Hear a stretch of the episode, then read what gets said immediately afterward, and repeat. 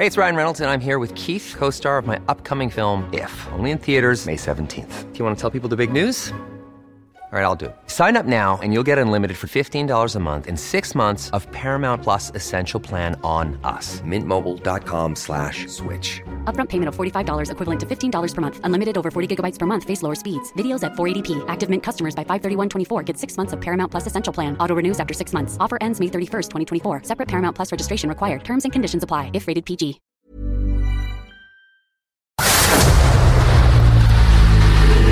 El dedo en la llaga. Había una vez un mundo en el que nadie creía. Un país de historias inexplicables. Una nación con personajes asombrosos.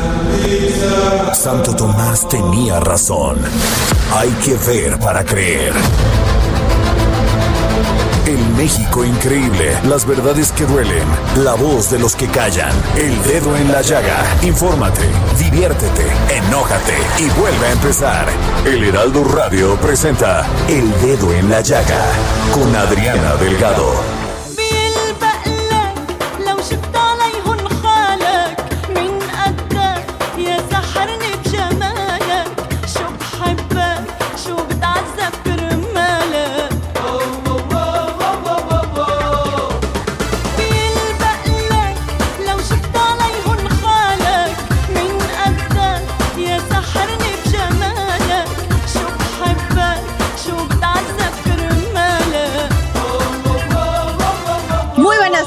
¿Cómo están? Buenas noches en Dubai. Los saludo desde aquí, desde la Expo Dubai 2020 y estamos escuchando este viernes 12 de noviembre Beyel Balak, interpretada por la popular cantante Nawal Al-Sogbi y se trata de otro de los éxitos que se escuchan fuerte aquí en Dubai, en los Emiratos Árabes Unidos.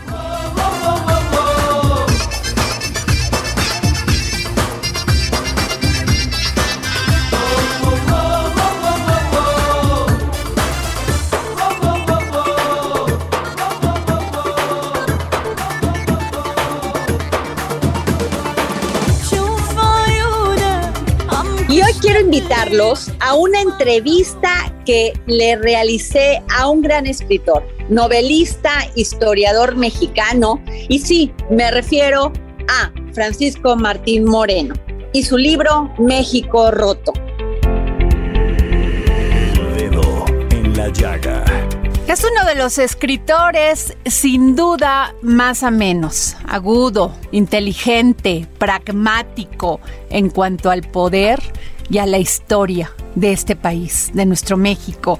Sin duda estoy hablando de Francisco Martín Moreno. Francisco, ¿cómo estás? Muy buenas tardes. Encantado, estoy encantado de estar contigo y que me permitas eh, también comunicarme con tu enorme audiencia, Adriana. Muchas gracias. Gracias, Francisco. Francisco, más de una veintena de libros. Cada año tenemos un título nuevo, sin duda refrescante, con una visión, como lo dije, muy inteligente del poder, cómo se lleva la política en este país, de la historia de este país, pero sin duda divertido también. Y que nos hace reflexionar mucho sobre eh, cuál es el presente y el futuro de nuestro país a manera de historia. Y en este libro nuevo, México Roto, sin duda nos hace reflexionar mucho y dices una frase de Montesquieu, el gobierno despótico es aquel en el que uno solo sin leyes ni frenos arrastra todo y a todos detrás de su voluntad y de sus caprichos.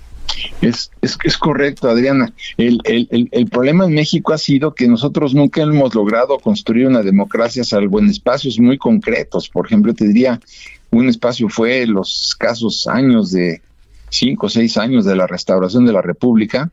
Luego tenemos eh, pues un periodo de, un año de, del gobierno, un poquito más del gobierno de, Pancho Madero.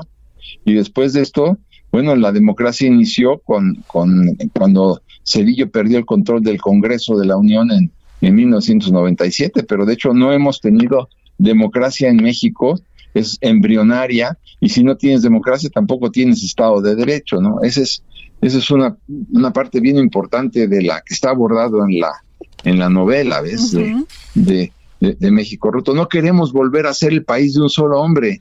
Ya fuimos el país de un solo hombre en muchas ocasiones durante todos los siete veces que regresó Santana al poder, el, el, país de un solo hombre con Porfirio Díaz, el país de un solo hombre con Obregón, el país de un solo hombre con Calles y el país de un solo hombre de la dictadura perfecta. O sea, durante los años 70 años de la dictadura priista que está bien llamada por Vargas Llosa la dictadura perfecta. Hemos sido el país de un solo hombre y si es el país de un solo hombre, pues es un país que se rige por los estados de ánimo del presidente uh -huh. y esto es de, de, de, del jefe del ejecutivo y es lo que no queremos. Nosotros no queremos el país de un solo hombre, queremos el país de instituciones. Por eso Montesquieu tiene toda la razón cuando afirma eso. Estoy de acuerdo, por eso lo puse, estoy de acuerdísimo con él. Necesitamos un, par, un poder judicial, un poder ejecutivo y un poder legislativo independientes, independientes, porque si no es el país de un solo hombre que arrastra la debacle a un país. Francisco, sin embargo, cuando tuvimos un gobierno del PAN después del PRI, eh, 70 años en el del PRI en el gobierno, luego vino el PAN y ahora tenemos esto eh, a Morena con la 4T. Muchos políticos, cuando tú les preguntas sobre democracia, dice, claro que hemos tenido la democracia, claro que la ciudadanía tiene oportunidad de votar y de elegir a su gobernante. Aquí la pregunta es, ¿es nuestra culpa como ciudadanos? Bueno, eh, a, ver, pusiste el, dedo en la llaga. Yo, yo creo que eh, estoy convencido de que, bueno, eh, el gobierno de Peña Nieto fue un gobierno que en lugar de gobierno fue una pandilla. La sociedad mexicana estaba harta de, de, de que se robaran absolutamente todo. Y entonces entiendo la desesperación social y la desesperación social podía haber conducido a que, a que, a entregarle el poder a López Obrador, lo, lo planteó en la novela. Pero, ¿qué pasó con el pueblo bueno y sabio? El pueblo bueno y sabio, en lugar de votar por la separación de poderes, votó por la fusión de poderes. ¿Por qué? Porque le entregaron a López Obrador el control del Congreso de la Unión, la mayoría calificada del Congreso uh -huh. de la Unión, y además le entregaron 19 congresos estatales. Entonces nos volvimos otra vez el país de un solo hombre, porque luego, claro, el presidente intentó por todas las vías este, eh, someter también al Poder Judicial a, su voluntad, cosa que afortunadamente no, no ha logrado, pero eso no quiere decir que no lo seguirá intentando. Pero, pero tú dijeras, 30 millones de mexicanos votaron por, por, por López Obrador en 2018, 12 millones más que los que recibió, 12 millones de votos más que los que recibió Peña Nieto. Ajá. Entonces, eh, esto hay que tomarlo en cuenta porque además después de la debacle de todo lo que ha pasado en los últimos dos años y medio en las elecciones intermedias, este, de 15 gobiernos que estuvieron eh, eh, en jaque para, para elegir gobernador, de 15 gobernaturas se quedaron con 11. Entonces yo me pregunto, eh, Adriana, ¿los, ¿los ciudadanos somos inocentes? Eh, ¿Cuántos mexicanos vol volverán a votar en el 2024 por el desmantelamiento de la República? Esa es la parte que a mí me interesa. Yo no creo en las culpas absolutas, entonces me pregunto, ¿dónde termina la culpa de López Obrador? Eh, la responsabilidad política histórica de él y dónde comienza la responsabilidad política histórica de la sociedad mexicana, que, que después de que estamos viendo que son 700 mil muertos del COVID, porque no es cierto que llevemos 280 mil, cinco exsecretarios de Estado dijeron que hay que multiplicarlo por 2.5, cinco exsecretarios de salud dijeron uh -huh. que hay que multiplicarlo por 2.5, pero además tenemos 109 mil homicidios dolosos. A ver, Adriana, cada 15 minutos asesinan a un mexicano y nunca se conoce a los asesinos, ni los ves en prisión. Se, ya se murieron más de dos mil, tres mil pequeñitos de cáncer sin los, las quimioterapias. Uh -huh. Este, ya vimos que están asesinando a 12 mujeres al día, estamos viendo que cerraron las estancias infantiles, estamos viendo que eh, el presidente de la República no le dio apoyo a, a, las pequeñas y medianas empresas y quebraron un millón y medio de empresas. Cuatro millones y medio de mexicanos se fueron a la pobreza en los últimos dos años. Y entonces eh, eh, también pretende destruir las instituciones filantrópicas. Y entonces, con todo esto que te estoy diciendo, por apretarlo muy rápido, tiene el 60% de aprobación.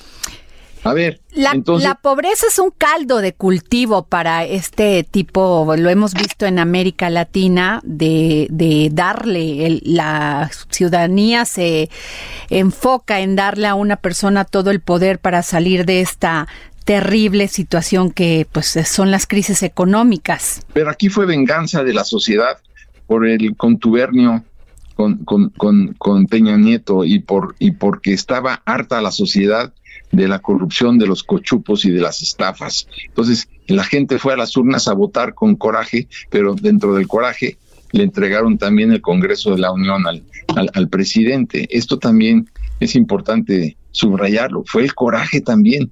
Eh, pero además te quiero decir, cómo, volviendo a tu argumento que me encanta, este, la, la pobreza sí juega un papel muy importante, nada más que debo decirte, y tú lo sabes mejor que yo, que este año vamos a recibir 850 mil millones de dólares de las remesas enviadas por nuestros compatriotas que viven en los Estados Unidos. Claro. A ver, ¿qué haría la 4T sin 850 mil millones de dólares? Pero además, como si fuera poco, el presidente regala eh, 600 mil millones. Súmale 850 mil millones de pesos más 600 mil millones de pesos que regala él. Bueno, esto, esto hace que la gente no conozca la realidad. Entonces yo me pregunto, a ver, pero si en las mesas mexicanas este, humildes de clase media y también eh, ge- gente eh, de recursos, pero sobre todo en la clase media baja, este, falta el padre porque le dio COVID, se murió, la, la madre ya no puede, la madre ya no puede trabajar porque se tienen que cuidar, que cuidar a los niños porque cerraron las estancias infantiles, a la hija la violaron al bajar del metro, al hijo lo asaltaron, al otro hijo perdió el empleo, y sin embargo tiene esta aceptación, pues solamente por la cantidad de dinero que está llegando. Si a una familia le llegan 300, 400 dólares al mes de sus paisanos que trabajan en los campos eh, californianos o tejanos o trabajan en la industria de la construcción o de la restauración, bueno, pues entonces esos 300 dólares son 6 mil, 8 mil, 10 mil pesos que hacen que no falten los frijoles ni las tortillas en las mesas y por eso no se dan cuenta de la realidad.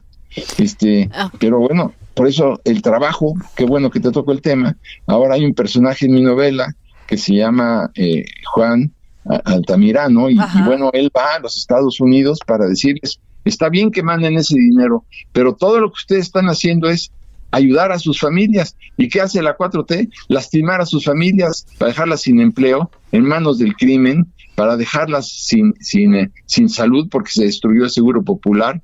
Entonces, todo lo que hacen ustedes por ayudar, la 4T hace lo posible por no ayudar, por destruir todo el esfuerzo. Entonces, el, el trabajo de él es convencer a los binacionales mexicanos que viven en los Estados Unidos, que son 37 millones de mexicanos, para decirles, manden el dinero, sí, pero condicionado, dice mi personaje, a que no voten por Morena, porque entonces están, es- estamos como la trenza de Penélope, la deshaces y la deshaces, al, la haces y la deshaces al otro día, ¿ves? Francisco, el nacionalismo, Sí. ¿qué juega en este país en tu novela? Eh, El, el- el- el nacionalismo me parece que es... Porque es eh, el discurso de todos los políticos, el nacionalismo. Pero, pero el nacionalismo puede ser eh, francamente pernicioso, Adriana, como lo manejo yo en la novela. A ver, el nacionalismo implica que, que tú digas, ya no voy a usar energía eólica, ya no voy a usar energía solar, ya no voy a usar energía marina y ahora, como soy un gran nacionalista, voy a usar combustóleo, que ya sabemos que produce eh, pues una cantidad enorme de enfermedades y que además es verdaderamente caro, porque a ver, te pregunto, ¿qué hay más barato que el viento? ¿Qué hay más barato que el sol? Entonces, estos desperdicios del combustóleo son altamente contaminantes. Eh, eh, la, energía de nuestro país va a costar muchísimo más, nos van a sacar del, del- de, de- de la competitividad internacional por el costo de la energía. Entonces, ahí tienes una muestra del nacionalismo suicida. Este nacionalismo, que suena muy bonita la palabra para todos los políticos, pues puede ser pernicioso y suicida, como el ejemplo que yo te estoy dando. No se trata de eso. A ver, dices, a ver, el fracking, que es una tecnología ma- maravillosa que emplean los Estados Unidos, por eso Estados Unidos se llama ya US Saudi. ¿Por qué? Porque son autosuficientes en petróleo. No, dice, dice, dice el nacionalismo mexicano, no usemos el fracking, nosotros tenemos la tecnología para poder extraer aguas, inclusive de mantos profundos en el Golfo de México. No es cierto, no tienen la tecnología, no es cierto, no pueden. El nacionalismo obnubila y ciega. Es el nacionalismo está reñido con la apertura. Esta apertura es la que necesitamos en nuestro país y, y sin embargo, pues, pues no, no la vemos, no, no, no la vemos. Pero te quiero decir otra cosa. Eh, eh, eh, mi, mi novela México Roto comienza con el sueño de mi personaje central que se llama Martinillo. Ajá. Martinillo Adriana suena, sueña, perdón, quiero decir, con que se inaugura el aeropuerto internacional de la Ciudad de México, el aeropuerto de Texcoco, Ajá. con que en 2022 López Obrador, en, en mi novela Antonio M. Lugo Olea AMLO, pierde la revocación del mandato y se tiene que retirar. Y, y- y bueno, ves entonces en el sueño de él, sueña como muchos de los personajes de Morena eh, los ve en fotografías eh, en los periódicos retratados atrás de los barrotes, en las cárceles. Ajá. Sueña también con que en el Zócalo Capitalino, aquí en el Zócalo de la Ciudad de México, circulan una gran cantidad de jaulas donde van los funcionarios como el doctor López Gatiel, yo no le pongo Gatel, sino Gatiel, Ajá. que, que bueno, eh, va en una jaula vestido de presidiario y un jurado popular lo condena a 250 años de cárcel por, por genocida, por haber lastimado tan gravemente a la sociedad mexicana.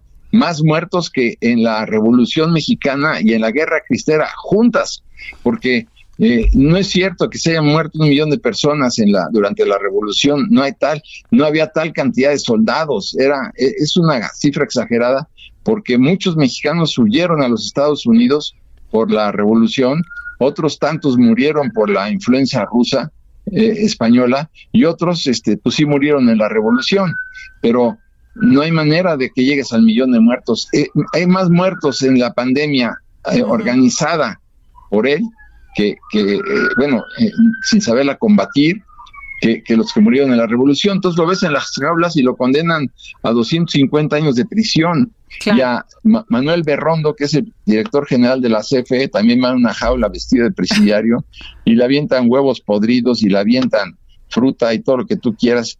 Pero lo mejor es cuando el presidente que perdió, expresidente eh, Lugo Lea, eh, López Obrador se va a su rancho, que él lo intituló como la chingada, se instala en su rancho y sabe que lo desprecian inclusive los pobres, porque él decía que los pobres eran como animalitos que no podían, que no se podían valer por sí mismos.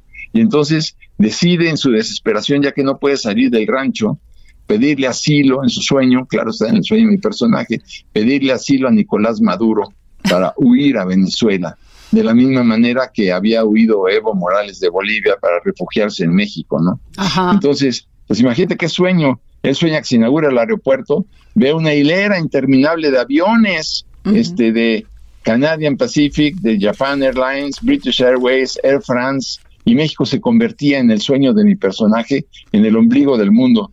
Llegaban dólares, yuanes, euros, eh, bueno, de dólares De todo. canadienses Ajá. todo lo que quieras y llega la inversión extranjera, se acaba la fuga de capitales, hay empleo para todos. Imagínate qué sueño tan bonito, eh, Adriana. Sí, totalmente. Oye, pero además Martinillo es un gran periodista, es Sí. un periodista soñador. ¿Qué piensas del periodismo en México actualmente, Francisco? ¿Tenemos más libertad de expresión? Mm, ¿Hay más censura? ¿Cómo podrías describirlo tú como escritor y como pues un articulista muy, muy, muy leído, muy querido?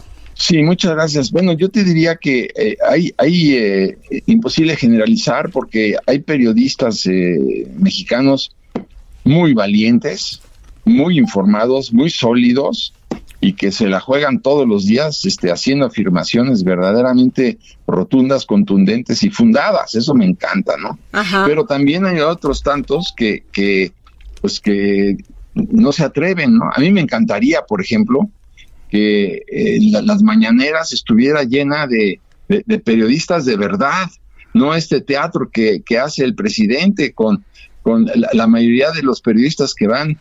Son periodistas eh, sobornados que se callan, que aplauden, a eso van, pero imagínate que la prensa, la verdadera prensa mexicana, la valiente, la, la insobornable, porque hay, hay muchos eh, periodistas mexicanos insobornables, y yo conozco muchos, este, me cuento entre ellos, perdón que lo diga, pero bueno, que, que, me encantaría estar ahí, estar ahí presentes todos para decirle, señor presidente, usted ya lleva 85 mil mentiras. Eso que está usted diciendo en este momento, por volver al tema, de que prefiere usted el combustóleo a las energías limpias, que son más baratas y más limpias y no contaminan y no matan a la gente, o sea, que usted diga todo lo contrario, lo desmiente el mundo entero lo desmiente. Entonces, pero me encantaría que hubiera un periodismo de esa naturaleza, como te acuerdas en los Estados Unidos, estas conferencias de Meet, Meet the Press, Meet the eran, ahí van los mejores periodistas de, de, los Estados Unidos a cuestionar directamente al presidente, ¿no?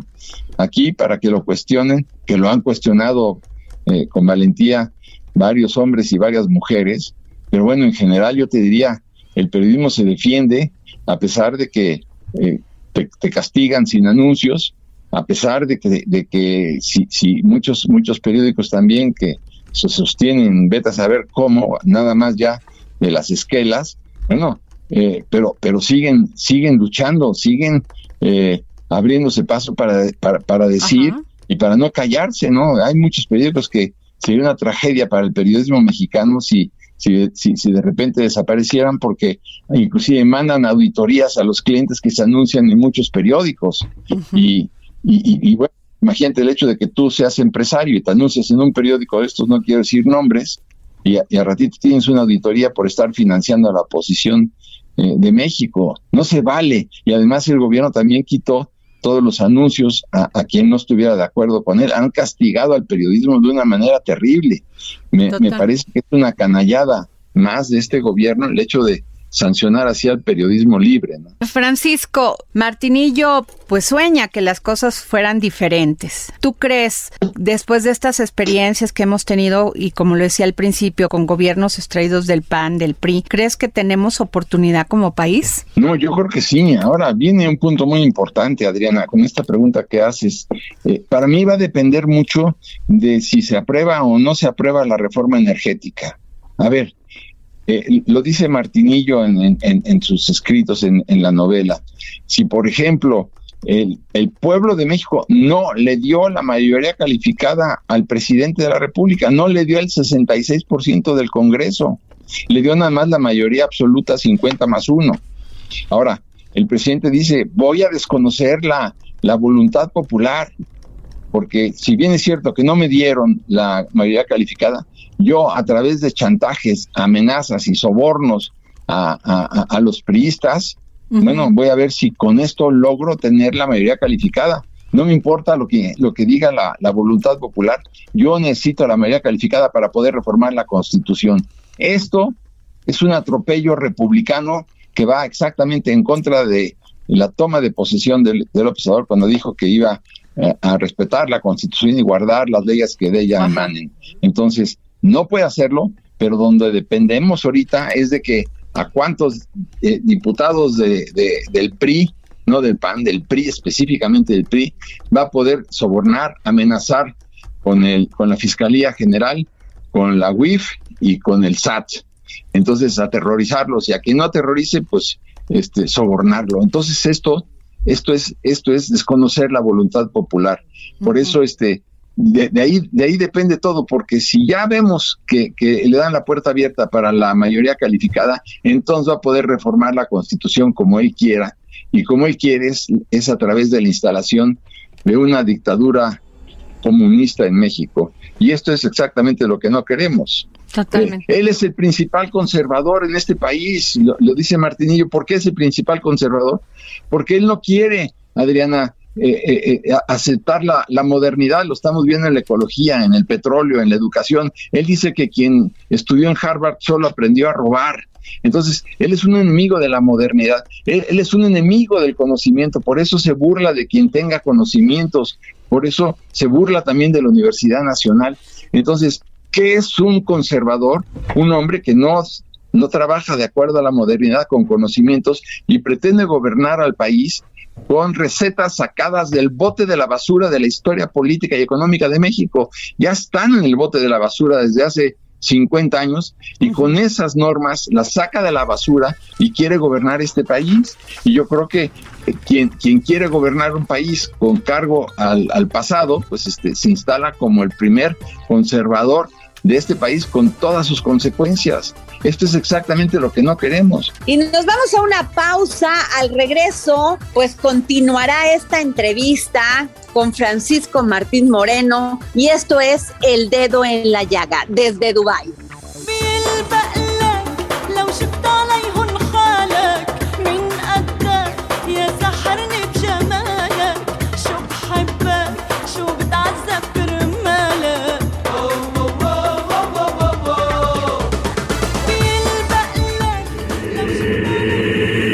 Dedo en la llaga. Sigue a Adriana Delgado en su cuenta de Twitter en arroba Adri Delgado Ruiz. Y envíanos tus comentarios vía WhatsApp al 55 25 44 33 34 o 55 25 02 21 04.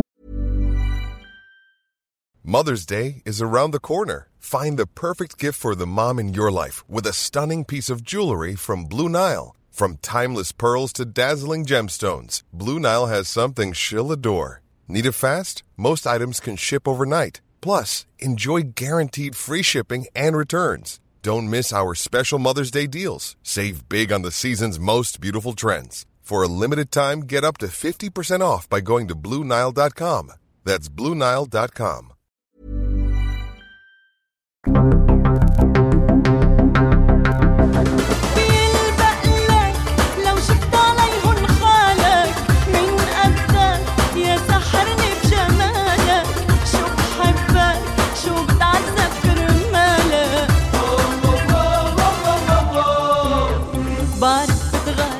Ya estamos de regreso aquí en su programa favorito, El Dedo en la Llaga. Nos escucha usted a través del Heraldo Radio por la 98.5, pero estoy transmitiendo directamente desde Dubai, donde se está llevando a cabo esta maravillosa Expo Dubai 2020 y México participa con un gran pabellón para dar a conocer nuestra cultura, lo que producimos, lo que hacemos los mexicanos. Y continuamos con la entrevista con Francisco Martín Moreno. El dedo en la llaga. Francisco, Martinillo pues sueña que las cosas fueran diferentes. ¿Tú crees, después de estas experiencias que hemos tenido y como lo decía al principio, con gobiernos extraídos del PAN, del PRI, crees que tenemos oportunidad como país? Lo dice Martinillo, él es el primer conservador. ¿Qué, qué sería de él si él hubiera dicho, yo, a mí me preocupa la robótica. Ajá. ¿Por qué me preocupa la robótica? Porque la robótica a, la- a largo plazo va a acabar con el 50% del empleo en este país. Entonces, un presidente tiene que pensar en la robótica porque la, la gran ventaja de la exportación en este momento de automóviles a los Estados Unidos era nuestra el costo de la mano de obra. Ahora los robots que hay en los Estados Unidos y en muchos países arman los coches con, con así mecánicamente con robots. Los robots no se enferman, los robots no se embarazan, los robots eh, no te piden aguinaldo, los, los robots no te piden jubilación ni, ni, ni nada. O sea, eh, eh, eh, se, se- es otro mercado el de la robótica. Un presidente tendría que estar pensando en la robótica y no en, en insta- en instalarnos en el pasado por decir un ejemplo nada más de la robótica, ¿no? Eh, en lugar de instalarnos en el pasado. Por eso creo que es un presidente conservador, no es un presidente moderno que esté viendo los escenarios, tan, tan no los ve que no quiere asistir a ningún foro internacional en donde se discute el destino del mundo.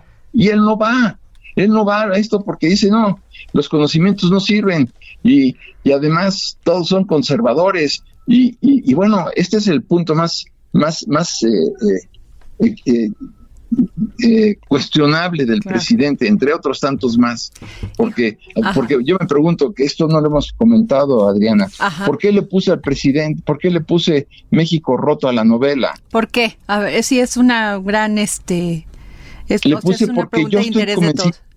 Estoy convencido que el presidente de la República está roto por dentro, por resentimientos, porque él nace en Tepe- Tepetitán, en Tabasco, en condiciones de una gran pobreza.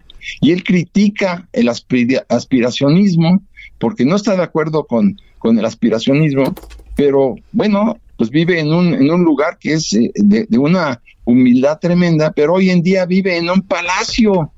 Y a pesar de esta evolución de, él, de, de- de vivir en un en condiciones paupérrimas en Tabasco y ahora vivir en, en un palacio, dice él que no, que, que bueno, pues este eh, el aspiracionismo no se vale. Pero donde te lo que te quiero decir es que está roto por dentro precisamente por, porque es, es un hombre rencoroso, es un hombre eh, que, que los resentimientos lo están destruyendo y, y- y es un hombre eh, finalmente, como yo te decía, es un hombre Ajá. cruel porque no le duelen los eh, hemos tenido presidentes de México de toda naturaleza, pero no le duele que se mueran los chiquillos de, de cáncer por falta de quimioterapias y tampoco le duele eh, las mujeres asesinadas, ni le duele los 600 mil muertos por no repetirme. Y por eso, al ser un hombre roto, tiene que romper todo lo que le rodea y lo qué rompe.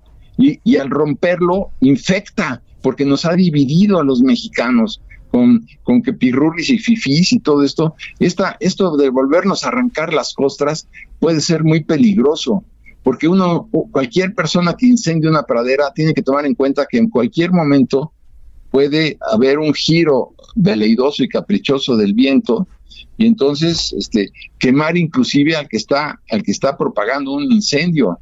Entonces por eso le puse México roto porque él está roto por dentro. Y eso eso es eso es muy peligroso porque actúa con mucho resentimiento, igual se mete con la Universidad Nacional que con los empresarios, que con el que con los técnicos científicos del CONACYT, co- que con quien piensa, que con quien estudia. Y entonces Claro, este resentimiento, por eso llegué a esa conclusión. México roto, querida Adriana. Ay, pues Francisco, como siempre es un placer platicar contigo. De veras, se nos llenan los oídos. Muchísimas gracias por darnos esta entrevista para el dedo en la llaga. Sin duda, hay que leer México roto de Francisco Eh, Martín Moreno. Quisiera, quisiera agregar dos cosas muy Por rápidas. favor. Este, una, que hay una personaje, eh, bueno, las feministas dirían personaja, Ajá. que, que este, que es una gran filósofa, eh, Adriana, y, ella dice, hay que cambiar la narrativa mexicana política de- de- del siglo XX. En el siglo XX se decía, los mexicanos somos hijos de la mujer ultrajada, somos hijos de la malinche, Ajá. somos hijos de esta mujer violada, mujer Cuestionada, sí, todo. Ajá. de esta mujer chingada. Por lo tanto, los mexicanos somos hijos de la chingada. No, yo creo que hay que quitarnos esos complejos, dice, dice esta mujer Roberta, que es, es bellísima, es la esposa de Martinillo, Ajá. y dice, no, hay que cambiar el discurso, hay que cambiar la narrativa. Somos la decimatercera potencia económica del mundo. No, no somos eso, por favor. Hay que decir que somos trabajadores, que impulsamos. Hay que cambiar esa narrativa depresiva, que, que, que, que es muy importante. Y finalmente te diría que pues hay una gran cantidad de escenarios amorosos, porque una novela sin escenarios amorosos ya no fue novela. Y, y, y, y- y ves eh, situaciones verdaderamente complejas que me costaron mucho trabajo redactar, de, de infidelidades y de fidelidades y de relaciones amorosas de toda naturaleza, que son, eh, para que la gente no piense que nada más estoy abordando el tema, el lector no piense que nada más abordo el tema de, eh, de la política de la 4T, sino que vean con claridad pues que, que, que, la vida es muchísimo más que la 4T. Y ahí están las relaciones amorosas que son impre- imprescindibles e imperativas en una novela, Adrián. Muchísimas gracias, querido Francisco Martín Moreno. Gracias por tomarnos la llamada para el dedo en la llaga. Te valoramos mucho que nos hayas platicado con nosotros. Gracias, Adriana. Gracias a, a todo tu eh, enorme público y estaremos en contacto. Gracias, muchas gracias, Francisco. A ti, que estés muy bien. El dedo en la llaga. Se dice que origen es destino, sin embargo, en el dedo en la llaga creemos que destino es actitud. Por eso hay que conocer la historia para no repetir los mismos errores, pero también para saber quiénes somos. Tal es el caso de las tradiciones, por eso hoy el historiador Ignacio Anaya, en sus cápsulas del pasado, nos va a hablar sobre los comienzos de la actual frontera norte. Cápsulas del pasado con el historiador Ignacio Anaya. Hola Adriana, Hola amigos del dedo en la llaga y a quienes nos escuchan en el podcast de cultura, soy Ignacio Anaya y esta es mi cápsula del pasado. Como varios sabrán, esta semana se reabrió la frontera terrestre entre México y Estados Unidos. No es poca cosa, ya que nuevamente comenzará la circulación de millones de personas y mercancías por dicha línea divisora, una de las más importantes, estudiadas y conflictivas de todo el mundo. Y bueno, y es que estuvo cerrada bastante tiempo. En ese sentido, en este episodio les voy a platicar sobre los inicios de esa línea divisora entre ambos países. Comencemos. La frontera actual entre México y Estados Unidos quedó establecida con la venta de la mesilla en 1853, uno de los últimos procesos que reconfiguró el territorio entre ambos países, ya que en ella México cedió a Estados Unidos el sur de Arizona, así como el suroeste de Nuevo México. No obstante, sería hasta 1963 cuando sufriría su última modificación, con la anexión de México de un muy pequeño territorio llamado el Chamizal, el cual se disputaba entre ambas naciones. Pero bueno, nos situamos en la segunda mitad del siglo XIX, ya terminó la guerra entre ambos países, ya terminó la venta de la mesilla y ahora ambos son vecinos cercanos. Esto en un principio obligó a ambos países a pactar ciertas cuestiones y una de ellas eran los límites fronterizos. ¿Y qué hicieron? Pues se creó una comisión México-estadounidense encargada de fijar la frontera física.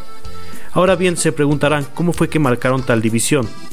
En ese entonces no usaron una barda como la que tenemos actualmente, no, lo que construyeron fueron obeliscos por toda la frontera que marcaban dónde terminaba un país y dónde empezaba otro. Podríamos decir que esa fue la primera marca divisional entre México y Estados Unidos.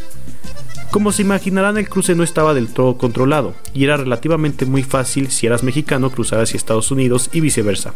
Por ello, a finales del siglo XIX y principios del XX tenemos un gran número de mexicanos que se van a establecer en Estados Unidos. Otro dato interesante sobre esta incipiente frontera fueron las hostilidades con los grupos indígenas, especialmente los Apache. Este grupo que llevaba ya tiempo en conflicto con México se movía bastante por el norte del país, y una vez que los territorios del norte pasaron a pertenecer a Estados Unidos, los Apache chocaron con las autoridades estadounidenses. Ambos países tuvieron que llevar a cabo una guerra contra los Apache, que terminó por ahí de 1885. Y entre las medidas que acordaron ambas naciones, una de ellas fue permitir el ingreso de tropas a través de la frontera terrestre de un país al otro en persecución de los Apache. En fin, estos fueron algunos datos sobre los inicios de aquella frontera que creo que muchas personas en el norte ya esperaban que se abriera. Espero les haya gustado este episodio y recuerden seguirnos en Adriana Delgado Cultura en Spotify. Muchas gracias y hasta la próxima.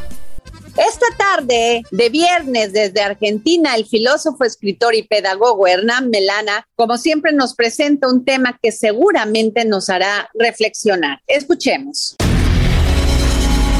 Filosofía, psicología, historias con Hernán Melana. Hola Adriana y oyentes del dedo en la llaga. Hoy quería hablar con ustedes acerca del el mito del héroe que es un concepto que va a desarrollar el psiquiatra Carl Gustav Jung, en el cual describe ciertas etapas análogas en todos los mitos heroicos, que él dice que se han convertido en un arquetipo o que reflejan un arquetipo y que los seres humanos como ya no tenemos el mito como explicación de nuestra realidad y nuestro entorno, hemos incorporado el mito, lo hemos introyectado dentro nuestro y por ende vivimos el mito. Es decir, que muchas personas viven dentro de sí el mito del héroe. En realidad, el mito del héroe no es otra cosa que un proceso de transformación. Lo que Jung ve es que las diferentes culturas tienen paralelismos en tanto cuentan sus mitos y sus historias. Y él ve características muy comunes en todos los mitos. Estos mitos se caracterizan por el viaje que debe emprender un héroe. Un héroe siempre debe salir de su lugar de origen para retornar luego transformado. Y Jung dice que hay varios arquetipos. Uno de ellos es el arquetipo del inocente, que es una etapa en donde hay un entorno familiar seguro, pero es asfixiante, por lo tanto el héroe quiere salir Luego habrá otro arquetipo que es el arquetipo del huérfano, en el cual el héroe que salió de su lugar de origen ahora se siente huérfano porque no está arraigado a nada, está en cierta manera en el aire. Luego estará el arquetipo del guerrero, que será aquel que ya podrá transformar ese sentimiento de orfandad y de impotencia en una cualidad que lo anima a salir adelante. Luego el arquetipo del mago, que no siempre está encarnado por el mismo héroe, sino por un tercero que se acerca y le ayuda a entender de qué se trata ese camino que está realizando. Y finalmente, el retorno a la patria simbólica, como último arquetipo donde aquel héroe que partió de aquel seno paterno ahora regresa totalmente transformado. Años más tarde, Joseph Campbell va a tomar la idea de Jung de el viaje del héroe y él dirá que el mito del héroe o el camino del héroe es un monomito de todas las culturas y desarrollará 12 pasos que en todos los mitos heroicos se repiten. Y Campbell dirá, a su vez como Jung, que los seres humanos, todos, en algún momento de nuestra vida, nos transformamos, ya sea en un viaje externo o quizás en una idea, en una posición en el trabajo o en cualquier cuestión de nuestra vida. Pero ese proceso de transformación es la encarnación del arquetipo del camino del héroe que tarde o temprano todos los seres humanos estamos invitados a transitar. Me despido con una frase de Joseph Campbell que decía que vivir los mitos y los arquetipos de los mitos era una cuestión biológica del ser humano. Es decir, que es parte de la constitución humana transitar los mitos dentro nuestro.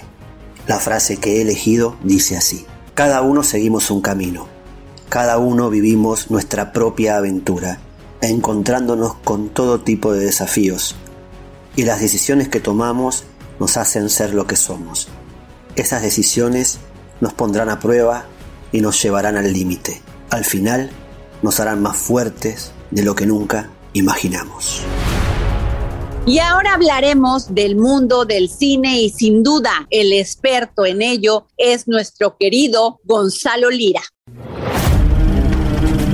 Es tiempo del séptimo arte, películas, cortometrajes, series, documentales y excelente música con Gonzalo Lira.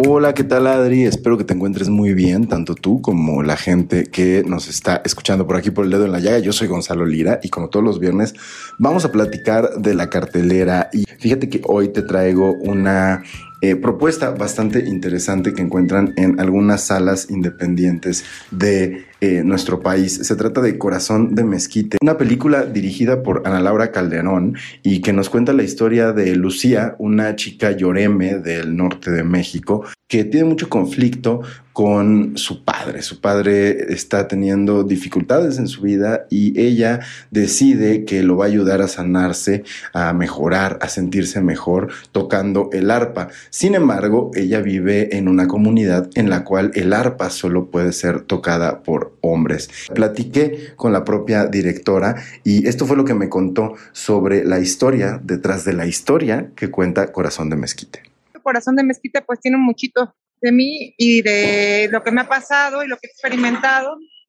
Y realmente nace hace como 10 años que Ana Paula Pintado y yo nos conocimos. Y Ana Paula es la guionista de, de, la película.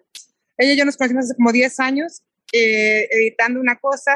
Pues así nos conocimos. Y fuimos también a un viaje después con varios compañeros de antropología a visitar varios pueblos del norte de México. Y fue ahí donde caímos.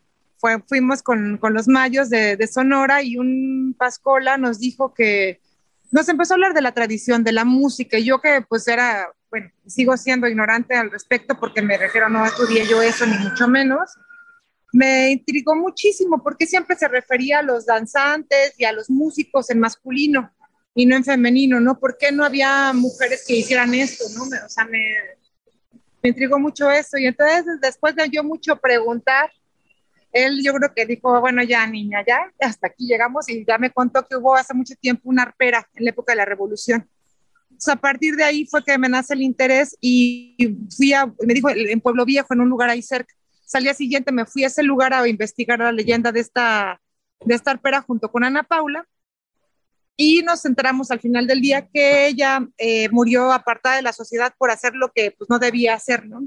Entonces yo dije, aquí hay una película, pero no quiero decir ese mensaje, no queremos decir ese mensaje. Entonces fue cuando decidimos hacerla en época actual, con una niña como protagonista y que la arpera apareciera en la película, pero como una leyenda también, ¿no? Así que ahí lo tienes, Adri, Corazón de Mezquite, ya la encuentran en algunas salas de nuestro país. Yo me despido, nos escuchamos la próxima semana, ya saben sus comentarios o peticiones de sugerencias también para qué ver en casa o qué ver en las salas, las pueden hacer a mis redes sociales, arroba gonis, G-O-N-Y-Z, que tengan excelente fin de semana. Y si de comer y beber alguien tiene que saber, sin duda es Miriam Lira y su momento GastroLab. GastroLab. Historia, recetas, materia prima y un sinfín de cosas que a todos nos interesan.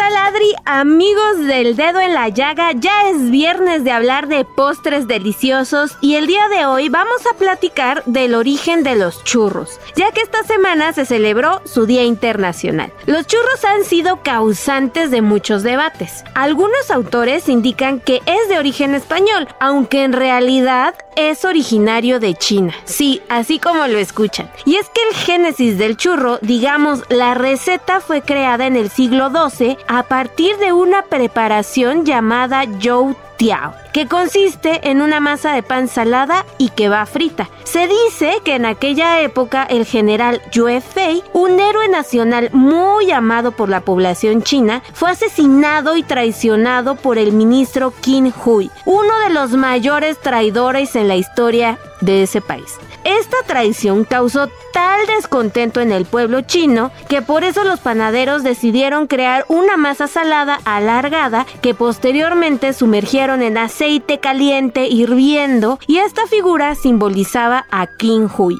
el traidor.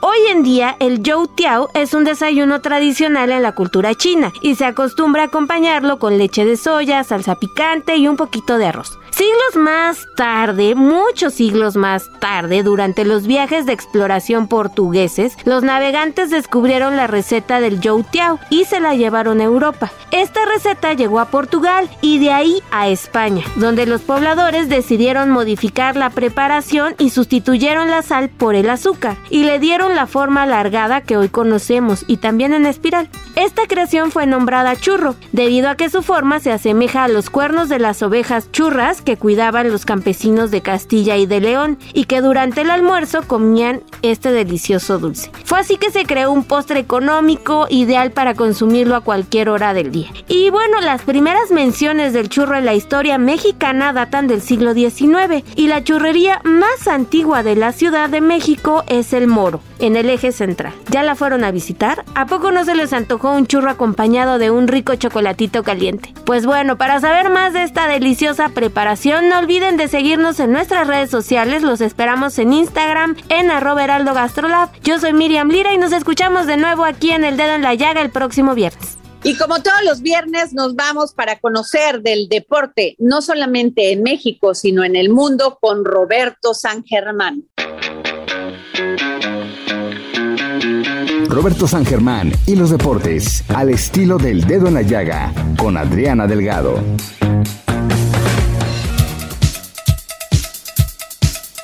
Buenas tardes, Adriana, ¿cómo estás? Buenas tardes a toda la gente también que nos sintoniza. Y vamos a hablar de los deportes este fin de semana. Pues México se enfrenta ante su similar de Estados Unidos y después contra Canadá. Así que subieron al norte del continente. Para las eliminatorias rumbo al Mundial de Qatar 2022, México tiene 14 puntos de posibles 18. Y sería una buena, una buena prueba para los nuestros saber cómo cierran el octagonal ante los Estados Unidos. Ojalá México gane. Y luego contra Canadá, un equipo que le costó mucho trabajo en el Estadio Azteca. Recordando que Canadá pudo haberse llevado una victoria.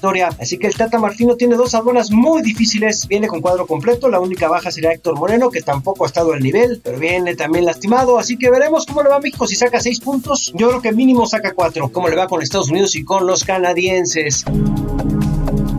Y dejemos el fútbol, vamos al Gran Premio de Brasil en la Fórmula 1 porque Max Verstappen, después de que voló en la Ciudad de México, quiere seguir volando ahora en Interlagos, aunque se va a tener que enfrentar a Lewis Hamilton, que hoy tuvo de las mejores prácticas o fue el mejor en la primera, pero va a tener una penalización por haber cambiado algo del motor y va a tener que salir cinco eh, lugares más atrás en la parrilla de salida del domingo, así que va a tener problemas Lewis Hamilton, sobre todo con esta situación. Y además ya lo dijo el señor Hamilton en una entrevista a una de las cadenas televisivas más importantes de Brasil Brasil que este año los mejores autos los trae Red Bull. Así lo dijo sinceramente, dijo, están corriendo muy bien, son muy rápidos, Verstappen y Pérez lo están haciendo de maravilla y ven difícil ganar este año tanto lo que será la competencia de constructores como la de pilotos. Esto fue lo que dijo el inglés. Así que ya veremos cómo le va a Max Verstappen y a Checo Pérez con su Red Bull este domingo allá en Brasil. Suerte para Checo y suerte para el equipo de Red Bull. Es lo que tenemos en los deportes, mi querida Adriana. Que tengas muy buen fin de semana. Igual para todos nuestros radioescuchas. Yo soy Roberto San Germán.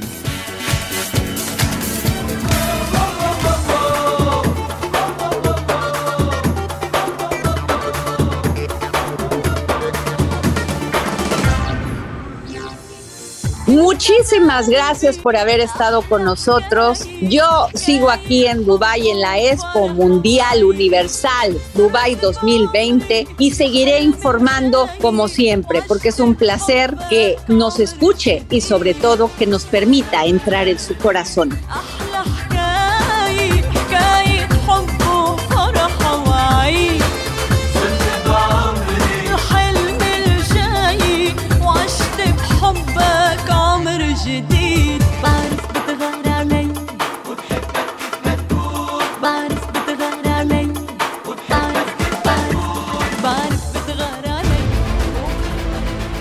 El Heraldo Radio presentó El Dedo en la Llaga con Adriana Delgado.